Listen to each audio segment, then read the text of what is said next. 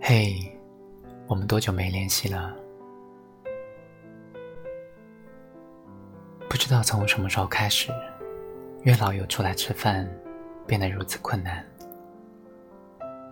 我们在各自的生活中像陀螺一样旋转着，时间久了，好像也记不得上一次坐在一起插科打诨是什么时候了。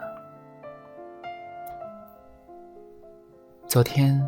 大刘忙完之后，坐着发呆，突然就翻起了微信朋友列表，四位数的好友列表，着实让大刘翻了好一会儿。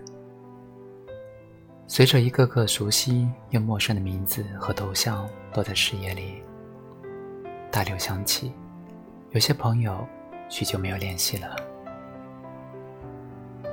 于是顺手点开石头的微信，发送消息。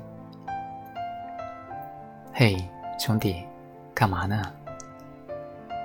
导师没过多久便等来了回复：“加班呢，有点忙，有空再聊啊。”那有时间一起吃个饭吧？嗯，改天。兴致勃勃的想要叙事的心情，在大家的匆忙和距离中，逐渐被冲淡。忽然想起个老朋友。以为仍然是曾经互黑的友情，熟人的发过去信息，发现对方和自己的关系已经有了一层时间和空间同时形成的隔膜，言语中总有一丝微妙的尴尬。我们怎么了？我们不是朋友了吗？我们曾经在深夜一通电话把对方叫醒，拉出来撸串喝酒，谈谈人生和理想，吹吹牛，聊聊最近认识的朋友。而现在的一顿饭，永远约在改天，像是恋爱中的男女，谁也不信谁说的永远，谁都不知道永远是多远。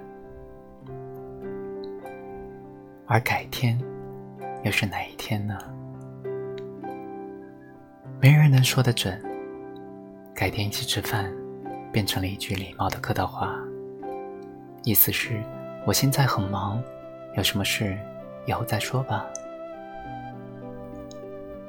在告别校园之后，每天腻歪在一起的朋友，忽然间有了自己的生活圈，忙忙碌碌，匆匆忙忙。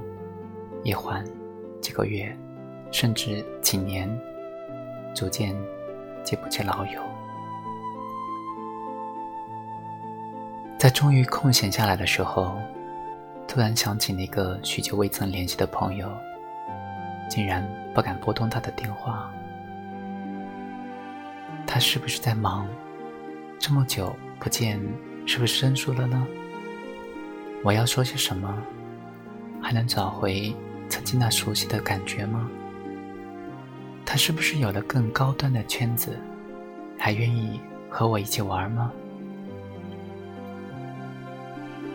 在许许多多的顾虑中，犹豫着，也害怕着自己的邀约被拒绝，自己的热情显得太傻。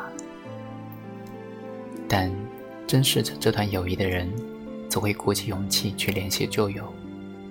哪管尴尬不尴尬？小林总是每隔一段时间空闲下来，就会给朋友发微信消息，或者打电话闲聊，问大家有没有空一起吃饭呢？什么时候能约出来玩？费尽心力，协调着时间，耗尽着脸面，才能勉勉强强的把大家聚拢在一起吃个饭。叙个旧。刚开始，小林的心思也确实是疲惫。这个上赶着的角色，自己也觉得有些丢脸。好像每个人都在忙，只有他自己每天都在闲。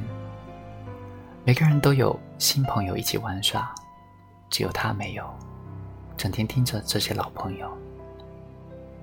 其实，小林的生活也很忙碌，新朋友相处的也很不错，只是他的心思仍然念着旧友。大部分的时间，甚至是全部的时间，都是小林主动。小林不主动的时候，朋友们好像都不见了，没有人在群里说话，没有人主动聊天，也没有人主动提及约饭。小林在这样的情况中常常想，要不然就算了吧。总是这样热脸贴着人的冷屁股。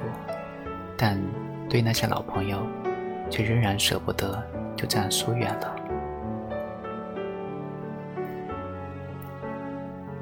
有句话说得好：“你我本没有缘分，全靠我死撑。”凭着这样的信念，小林从来没有放弃过约大家吃饭，也不再计较是不是有人主动找自己。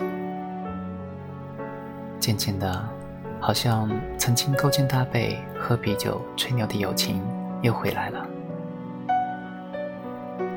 中间那说不明道不清的尴尬气氛也消融了。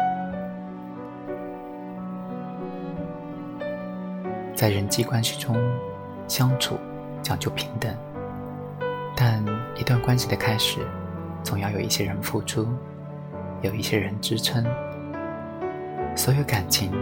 都需要经营。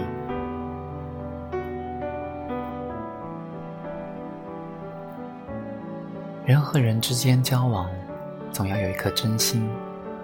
既然有了真心，就不要计较他是否主动，你是否跌份。你还愿意和他做朋友，那就可以聊一聊。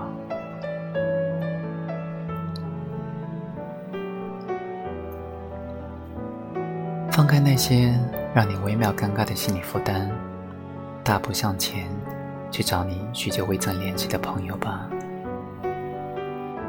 就当你们昨天还在挤踩的啤酒箱子，谈天说地。他不联系你，你不联系他，这段友谊很可能就消亡了。不是只有爱情才会错过。友谊也同样。我的老朋友，一起吃个饭吧，不要改天了，改天大家都很忙的，不如就明天吧。如果你很累的话，那么我去找你，一起喝碗热热的汤，暖暖胃，也暖暖我们许久未曾。